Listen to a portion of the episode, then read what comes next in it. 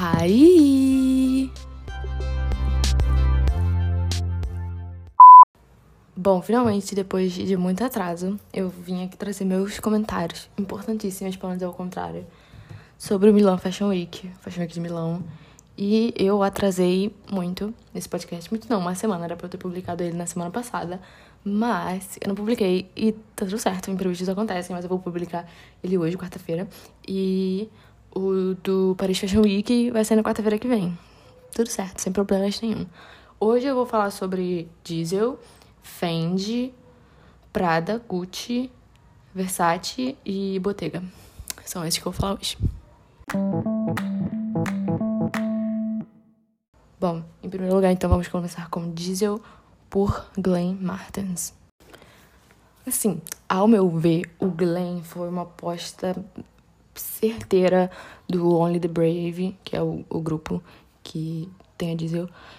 E ele foi muito certeiro. Ele é o diretor criativo também da Y Project e na última temporada de Alta Costura, em janeiro, ele foi o designer responsável pela coleção do Jean-Paul Gaultier, que eu até comentei no primeiro episódio do podcast. É, nesse desfile para Diesel, ele apresentou jaquetas de motoqueiro, mini saia, cintos com a letra D em evidência, coisa mais linda do mundo. As modelos estavam pintadas da cabeça aos pés, todas de azul, cores assim. É, tinha umas botas lindas, uns casacões feitos de pele falsa. É, além do uso de materiais recicláveis. Essa foi a Diesel, essa temporada. E foi assim. lindo. O desfile foi dividido em quatro capítulos. Era denim, utility, pop e artesanal. E a primeira denim foram desfilados looks inteiramente em jeans, óbvio, da cabeça aos pés, saia, top, jaqueta, o puro suco do denim on denim. E utility foi o couro, o couro entrou em ascensão. É, pop, as peças se tornaram mais coloridas, mais descontraídas. E por último, o artesanal, que tinha muito organza e os looks eram mais experimentais. É, assim, inegável que essa coleção carrega uma forte inspiração do Y2K e, honestamente, a Diesel tem todo o direito de seguir essa linha é, puxada para os anos 2000, sendo que foi nos anos 2000 que eles fizeram história. E com esse desfile aconteceu algo que eu não via há muito tempo, pelo menos eu não via há muito tempo, que foi um boom pra cima da Diesel. Eu vi muita gente comentando, todo mundo tava comentando sobre as peças, sobre a atmosfera do desfile, tudo. Um monte de, de blogueira e de gente ligada na moda mesmo, tipo jornalistas que eu sigo no Instagram. E tava todo mundo comentando sobre a Diesel. E, enfim, essa coleção para mim foi apenas uma grande confirmação que o Glen vai elevar ainda mais o patamar da grife. Agora eu vou falar coisas que eu nem falei nos outros podcasts, mas eu inventei agora. E, tipo, celebridades que eu gostaria de ver usando essa coleção. Dua Lipa, é... a Rihanna já usou, ela usou, tipo, não tinha nem... Tava fresquinha a roupa ainda, saiu do corpo da moda direto pro corpo dela, ela usou já a roupa dessa coleção. Eu gostaria de ver a Bella Hadid, né, porque ela fica bonita em tudo. Então eu gostaria muito de vê-la usando essas roupas, mas eu acho que principalmente a Dua Lipa. Principalmente. Por quê? Porque ela ia. Gente, ela ia transcender usando essa coleção. Juro por Deus. Agora vamos falar de Fendi por Kim Jones. Bom, vou já começar falando que ano passado a gente teve uma explosão de Kim Jones. Qualquer lugar que você olhava, ele estava, você ia dormir, ele estava lá, você ia na esquina, ele estava lá, porque o homem fez Fendati, que ele e a Donatella, né? Que fizeram a coleção da Fendi com a Versace. Teve skins com a Fendi, que foi a marca da Kim Kardashian com a Fendi. E as próprias coleções dele pra Fendi, que, querendo ou não, as pessoas falam muito. Então, assim, a gente teve uma explosão de Kim Jones. Ele tava pra tudo quanto era lado. Anyway, é, esse desfile da Fendi foi fortemente inspirado pela coleção Memphis da Grife, feita pelo Carl, que já faleceu foi uma coleção da Primavera-Verão 1989, de 1989. Quando quem nasceu? Taylor Swift. Enfim, tem nada a ver com a história dela, tá? Mas foi o ano que ela nasceu. Inclusive, quero 1989 Taylor's Version. 1989 Taylor's Version. Quero. Não tem nada a ver com isso. Enfim, vou logo prosseguir. Vou prosseguir porque se eu começar a falar da Taylor, eu não vou parar nunca. Porque eu sou obcecada. A inspiração desse desfile surgiu quando a Delfina, filha da Silvia Venturini Fendi, apareceu no ateliê da Grife usando uma blusa da coleção de 89, da coleção Memphis. E eu, particularmente, adoro quando designers procuram suas inspirações dentro dos arquivos da marca. Eu acho uma coisa linda, perfeita. Não sempre, né? De vez em quando também. E além dele ter tirado inspirações dessa coleção de 89, ele também se inspirou na coleção de primavera-verão do ano 2000, não dos anos 2000, do ano 2000. E o desfile ele começa em tons mais claros, com verde, o bege quase rosa, o cinza, é, com o vermelho fazendo pequenas participações em acessórios como luvas, bolsas. E caminhando mais pro final, o marrom, o preto, o azul escuro tomam conta, trazendo um ar mais sombrio e sexy para a coleção. Essa coleção ela caminha entre o conforto e a seriedade. Os tecidos eles vão dos mais leves aos mais rígidos e os vestidos mais soltos, cheios de transparência, nos lembram camisolas, lingeries e essas peças vão de encontro com tecido mais, tecidos mais pesados, como couro, que aparecem em saias, em corsês. E as bolsas, que talvez tenha sido minha parte favorita da coleção. Tem uma bolsa que, meu Deus, quando eu vi ela desfilando, eu quase faleci. É uma bolsa toda peludinha rosa. Coisa mais linda do mundo. Eu gostaria muito de uma bolsa daquela Kim Jones. Se você está me ouvindo. Eu sei que você não tá, mas vai que.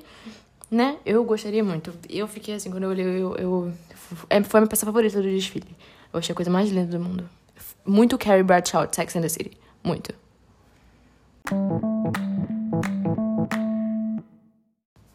Bom, vamos logo pra Prada, senão vou ficar aqui falando da bolsa da Fendi para sempre. É, agora Prada, por meu tia Prada e Raf Simons. A Prada, pelas mãos do Raf da Mirtia, não agrada a todos. E nem deve agradar, né? Desde o primeiro desfile realizado a partir dessa colaboração, o primeiro desfile dessa colaboração dos dois, Várias opiniões distintas vêm circulando sobre a junção deles na marca. A principal reclamação é de que a Prada tornou-se mais Raf do que Miltia. Esse, então, era o grande problema, de colocar as pessoas, do casamento, entre aspas, casamento, entre os dois. Casamento que eu quero dizer é, tipo, nos dois trabalhando juntos pela Prada, tá? Essa coleção veio mostrar justamente o contrário, eu acho. A mulher Prada tá mais Prada do que nunca nessa coleção. As peças são muito Miltia, com detalhes de Raf as regatas brancas e as saias até o tornozelo trouxe de volta o ugly chic tão falado da Prada nos anos 90. Os casacos, sobretudo de couro coloridos, conectavam a conexão diretamente com o último desfile de menswear da Prada, que foi desfilado em janeiro. Até o cenário era o mesmo, que foi aquele desfile que teve várias celebridades masculinas. Até o cenário era o mesmo. Então, assim, se você olhar fotos dos dois desfiles, nem parece que foi desfilado em mesas diferentes. Parece que foi a mesma coisa. E eu gostei muito disso. Eu achei muito interessante. É, as tradicionais estampas da Prada dessa vez vieram em tricô de gola alta, acompanhadas de botas metalizadas, a coisa mais linda do mundo. Gente, os tricôs, eu quase faleci quando eu vi. Eu falei, meu Deus, eu venderia um parente por esse tricô. Lindo. No Instagram deles, da Prada, eles postaram vídeos antes do desfile sobre algumas modelos que iriam desfilar. Quem abriu foi a Kaya Gerber e a surpresa maior foi aparecer na Kendall Jenner. Ela nunca havia desfilado pra Prada e eu tava vendo o desfile quando ela apareceu. Eu falei, oh, meu Deus, a Kendall Jenner, ela desfilou pra Prada, babado. E quem fechou foi a atriz de Euphoria, Hunter Schafer, linda, perfeita. Ela também estreia, estrela campanhas da Prada, linda, sempre linda de morrer. Ela apareceu, eu falei, linda, porque ela é linda. É, enfim, esse lance da Kendall ter desfilado pra Prada é até engraçado, porque por muito tempo foi uma piada de que ela nunca andaria pra, pra Prada. E ela andou, né? Então, assim, morreu uma piada. Né? Nasce uma estrela, morre uma piada. Agora Gucci por Alessandro Michele. Finalmente a gente teve a oportunidade de ver o resultado do casamento Gucci Adidas.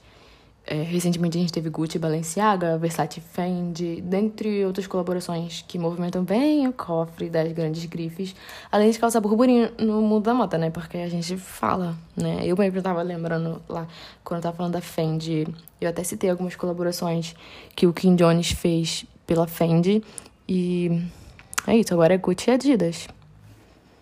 Nessa coleção, o Alessandro Michele, que é o diretor criativo da Gucci, ele teve que mesclar suas criações mais góticas, elegantes e sensuais com a moda esportiva.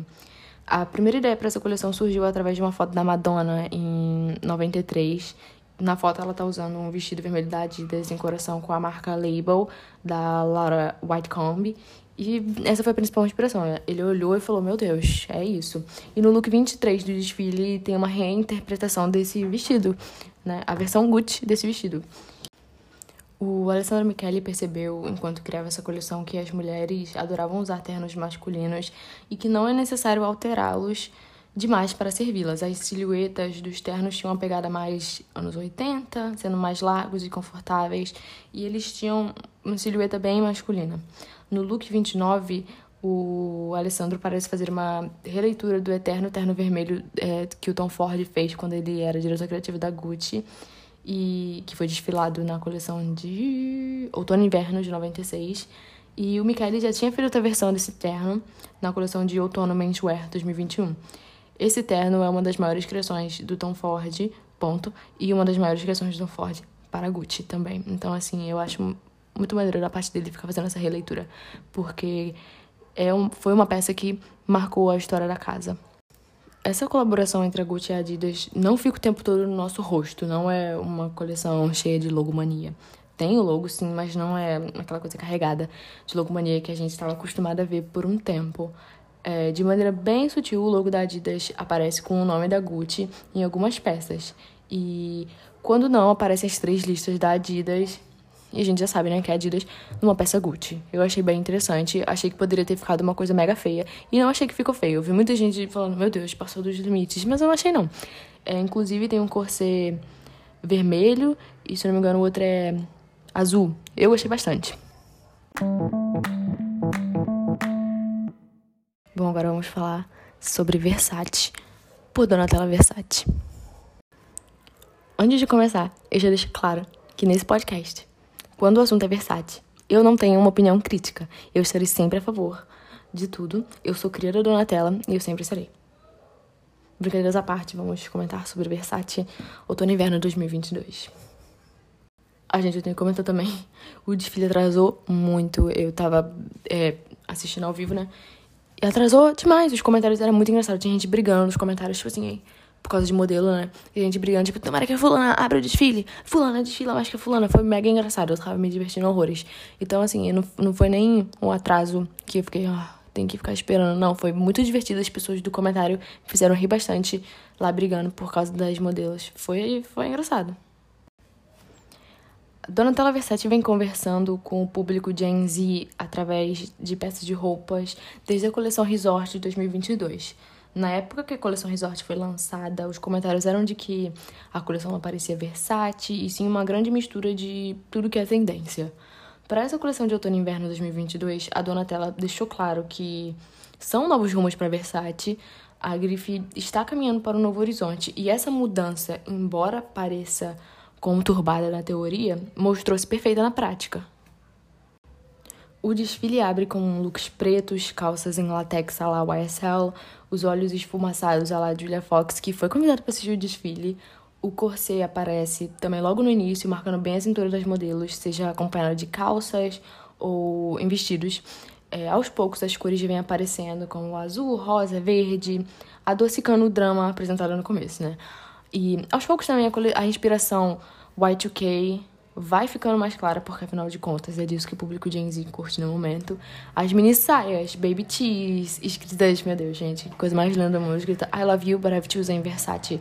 Gente, eu daria. Eu, outra coisa que eu venderia um parente por essa blusa. É, rouba a cena. O brilho, as puffer jackets também. Tudo que é tendência aparece sim nessa coleção, mas aparece da melhor maneira possível, com clareza e sem medo. A Donatella parece não ter se importado com as críticas sobre o Resort 2022. E ainda bem que ela não se importou, porque a mulher Versace segue destemida, segue intacta e poderosa. Enfim, uma coisa curiosa que eu achei é a ascensão das Nepo Babies, como são chamadas no TikTok. As Nepo Babies são as modelos fruto do nepotismo, filhas ou netas de pessoas ricas e famosas. E em 2015, 2016, 2017, a internet parecia odiar todo mundo. O Twitter, por exemplo, era muito fácil achar mil tweets de pessoas reclamando sobre elas. E tá acontecendo uma coisa assim, uma mudança brusca. Não sobre a Kendall, por ainda reclamar muito dela. É... Mas eu acho que isso aconteceu com a ascensão da Bella Hadid nas redes sociais, principalmente no TikTok, que a aproximou da geração Z. E agora sim, 2022, O público do TikTok faz até ranking sobre quais Nepo Girls são suas favoritas. E tem sempre Bella, Didi, é, Iris Law, Lila Moss. É... Mas quem, gente? Tem muita gente. A Kaya, até mesmo a Kendall. Enfim, o curioso é que elas sempre estiveram ali na Versace. E eu tava fazendo uma análise sobre isso. Eu entrei num, num, numa vibe que talvez seja nada a ver, talvez eu esteja viajando, mas eu acho que talvez a Donatella meio que se enxerga nessas meninas, já que a Versace era a obra-prima do irmão do Gianni e não dela. Ela era a musa, a inspiração, e bruscamente ela teve que assumir um papel que muitos julgavam como impossível para ela. Então, ela mostrou que seu talento vai muito além de um sobrenome, né? Então, assim. É isso, essa foi a reflexão que eu tive. Maria Reflexões. Bom, agora vamos falar de Bottega Veneta por Mathieu Blasi. Ano passado, o mundo da moda foi pego de surpresa quando o Daniel Lee saiu da Bottega e a curiosidade de saber quem assumiria a grife era enorme. Afinal de contas, a Bottega nunca esteve tão em evidência como nos últimos dois anos. E o escolhido para suceder o Daniel Lee foi o Mathieu Blasi. Ele é um designer de 35 anos e, embora ele ainda seja jovem, ele já trabalhou ao lado de titãs do mundo da moda, como o Raf Simons, é, John Galliano e a Phoebe Philo, nossa querida Phoebe Philo. O Mathieu começou a trabalhar na Bottega em 2020. Ele era praticamente o braço direito do Daniel Lee e por isso, dentro da grife, não foi surpresa nenhuma o fato dele ter virado diretor criativo após a partida do Lee. É, havia muita expectativa cercando o Mathieu e a sua estreia na Bottega, e muita comparação entre ele e Lee. O Daniel Lee ficou pouco mais de dois anos, se eu não me engano, na Bottega. Ele virou a grife de cabeça para baixo. Ele trouxe novas peças, colocou a marca no grande radar, criou um vínculo com celebridades como a Hailey Bieber e deu um chá de sumiço no Instagram, fez um desfile mega polêmico no meio da pandemia. Enfim, em muito pouco tempo, ele causou um grande burburinho. E a pergunta que as pessoas faziam era: será que o Matthew vai chegar ao nível do Lee? E a resposta é não, porque ele não precisa. E foi isso que ele mostrou nessa coleção de estreia. Os primeiros dois looks é, desfilados nessa coleção são clássicos do mundo da moda casual: blusa branca e calça jeans. Só que a calça não era jeans, sim couro, quase impossível de perceber pela internet. Devia ser impossível de perceber até a olho nu. Ele conseguiu e buscou resgatar a botega pré-Daniel Lee, resgatar a identidade e a herança da grife. Era possível também ver algumas pequenas referências é, da Celine, da época que ele trabalhava na Celine com a Phoebe Philo, e também da época que ele trabalhou na Calvin Klein com o Raf. Eu, particularmente, achei essa coleção de estreia uma coleção bem sólida. Eu não tinha grandes expectativas de ser uma coleção uau, que fosse deixar todo mundo boca aberto. Eu queria também que fosse uma coleção sólida e foi isso que ele mostrou. Ele falou: gente, eu sou esse aqui, eu não sou o Daniel Lee.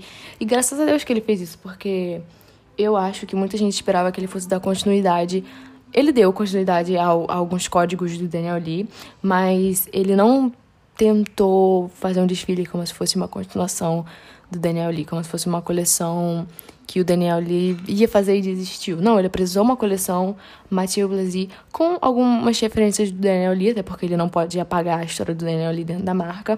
E ele também buscou é, o arquivo da Bottega, é, a herança da Bottega, e eu achei isso muito interessante.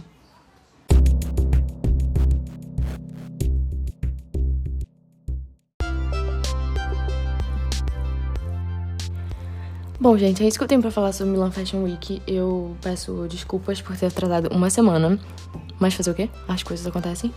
E na semana que vem eu venho aqui falar sobre o Paris Fashion Week, que já acabou, né? O último dia foi ontem, se não me engano. Acho que foi ontem com Chanel. Mas eu vou aqui comentar sobre os meus desfiles favoritos. Talvez nem só sobre os favoritos, talvez eu fale de um desfile que eu odiei. Mentira, eu não odiei nenhum não essa temporada. E eu também vou falar na semana que vem quais foram meus favoritos, meu favorito de Nova York, meu favorito de Londres, meu favorito de Milão. Embora eu acho que tenha sido óbvio meu favorito de Milão, que foi a Versace. Enfim, é, é isso. Kisses Kisses. Quem tiver interesse em me seguir no Instagram é arroba Clara. Quem tiver interesse em ler algum dos meus textos é medium.com barra F Farias Clara. E se alguma revista de moda tiver interesse em me dar um emprego, estamos aí. porque